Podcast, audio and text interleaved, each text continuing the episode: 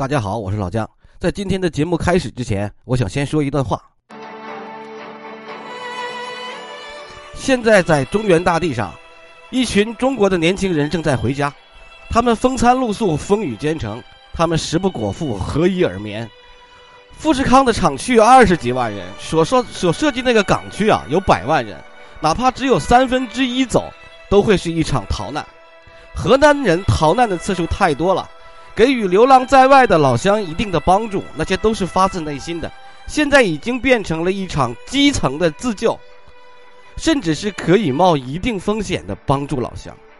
关键时刻，只有人民会帮助人民，只有人民会伴随人民。我是个内蒙人，但是在这里真诚的说一句：河南老乡们，一路保重，一路平安。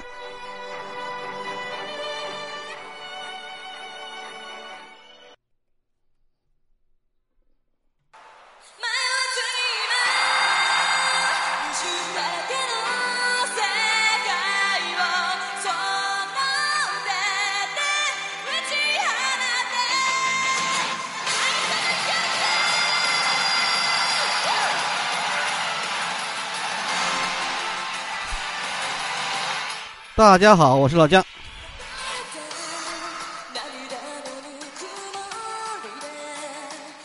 今天的开场曲来自《刀剑神域二》，Ignite 燃烧。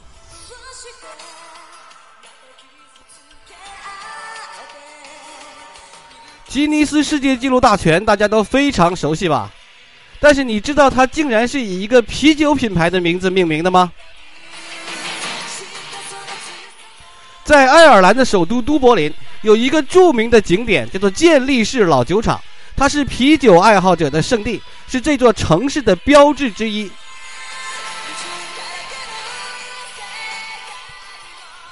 它隶属于 Arthur j e l l i s 他就是这个工厂的老板哈。他对这个工厂的酒厂的租约还有多少年？你们猜猜？九千七百三十七年。一七五九年，当时呢，三十四岁的阿瑟吉尼斯签下了一个一纸租约，哈，以每年四十五英镑的租金，获得了圣詹姆斯门酒厂的这个九千年的使用权。这个是一座没有投入使用过的新酒厂，年轻的阿瑟投资购买设备啊，把它升级改造，用来生产一种叫做世涛的烈性啤酒。看图，就是这个，一种黑啤酒，哈。世涛啤酒呢，是一种用烘焙过的大麦芽呀、啤酒花啊、水呀、酵母啊酿造的深色啤酒，因为其较高的酒精浓度，还有浓烈的口味，就受到了当地人的喜欢。该啤酒呢，一经问世就取得了骄傲的市场成绩。一九三三年呢，健力士啤酒厂已经发展成为爱尔兰本国最大的啤酒商。时至今日呢，健力士已经是这个世界范围内最著名、最畅销的啤酒品牌之一了。只不过我们国家呢，喝的人少，因为它酒精度数比较高，喝的人是比较少。那么这个啤酒界的这个这个东西，跟这个吉尼斯世界纪录有什么关系呢？时间呢，要来到一九十九世纪的五十年代。这个时候，哈，健力士已经经过了两百年的发展，成为了啤酒行业的一个佼佼者。时任该公司总经理的休比芬爵士呢，在爱尔兰的威尔斯福德参加一个参加一个郡哈，参加那么一个狩猎聚会。当狩猎聚会的时候，他跟聚会的主人有一个问题就产生了争论，就是欧洲狩猎鸟的时候，哪一种猎鸟飞得最快？是松鸡还是金行？这哪一种鸟飞得最快呢？这种争论并不罕见，甚至可以说是当时的一种传统。很久以前呢，当地的人们在酒馆喝喝酒的时候，哈，就喜欢争论上世界什么什么最大，什么最高，什么最小，什么最轻，那就喜欢争论这些东西。为了招揽客人呢，酒馆老板就想到印一些小册小册子，哈，就来收录这些问题。这些小册子就成为了很多酒鬼的必备读物。作为酒厂总经理，休比芬爵士自然就会知道，自然知道哈，也是这方面的抬杠高手。只是这次争论没有一个最终结果，好胜心非常强的休比佛就几乎翻遍了所有相关书籍，但依然没有找到答案。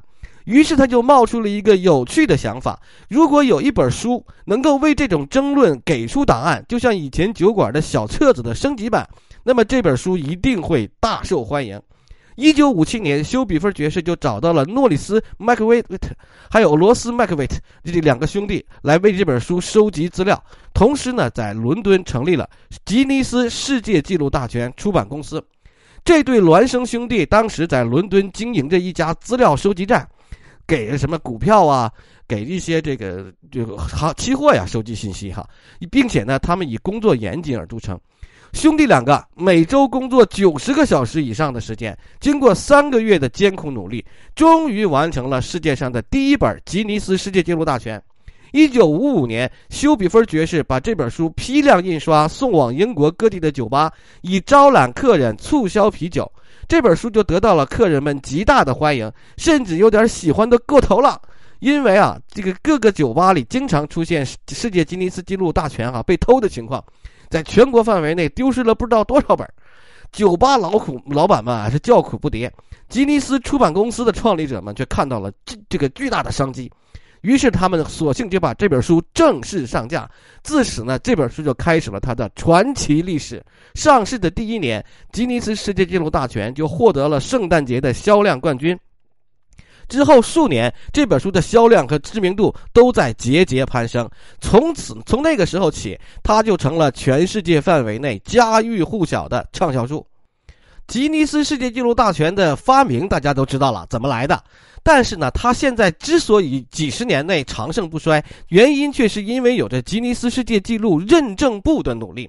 他们努力把每一项吉尼斯世界纪录都给整得准确合适，并且要求记录核查人员在工作的时候不允许带偏见、公正诚实。一个事实必须经过无可怀疑的证明、审核、评价，最终才能被吉尼斯所收录。因为有着惊人的销量和负责任的员工，二零二一。年吉尼斯世界纪录被基伦娱乐整体收购了。次年呢，吉尼斯世界纪录又转手给了黑体。二零零六年，黑体又把它转给了安帕森集团公司。二零零八年，吉尼斯世界纪录的所有权最终落了美国吉姆帕蒂森公司。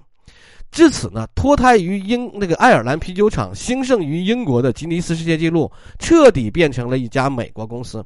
虽然它总部呢还象征性的保留在了英国伦敦，但是它的经营中心却设立在美国佛罗里达州的奥兰多市。吉尼斯跟中国有什么关系？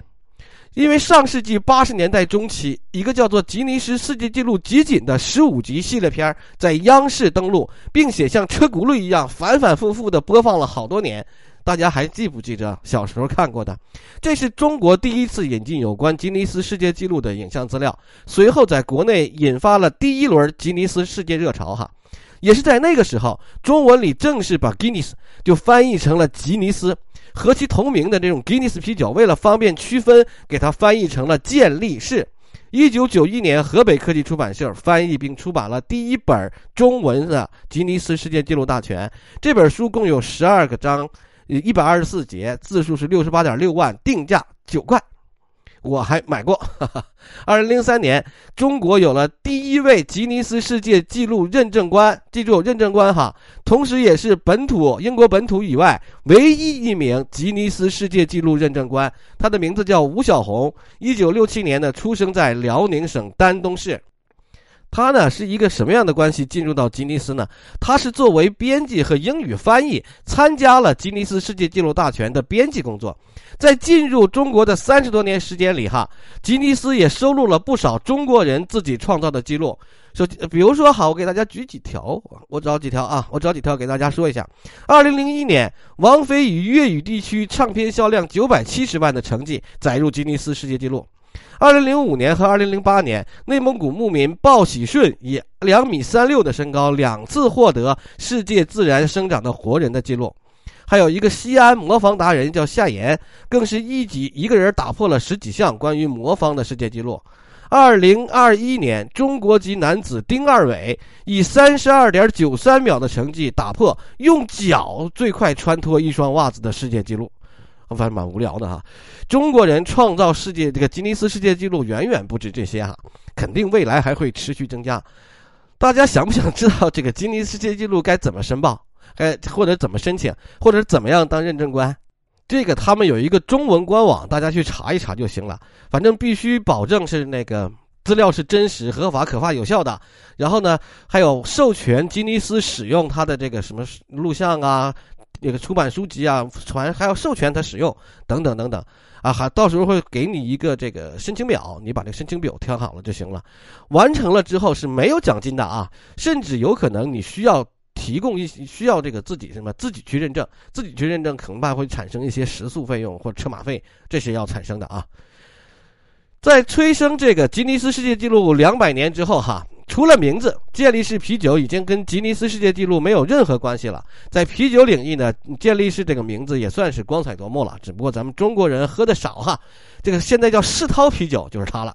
所以各位听众朋友们哈，以后呢。我们这个可以去官网去看吉尼斯世界纪录大全的时候，哈，官网它有纪录片嘛？每次去看的时候，配上一杯世涛啤酒，可以让我们一起回味两百年前那个吉尼斯岁月。感谢大家的收听，我是老姜，再见。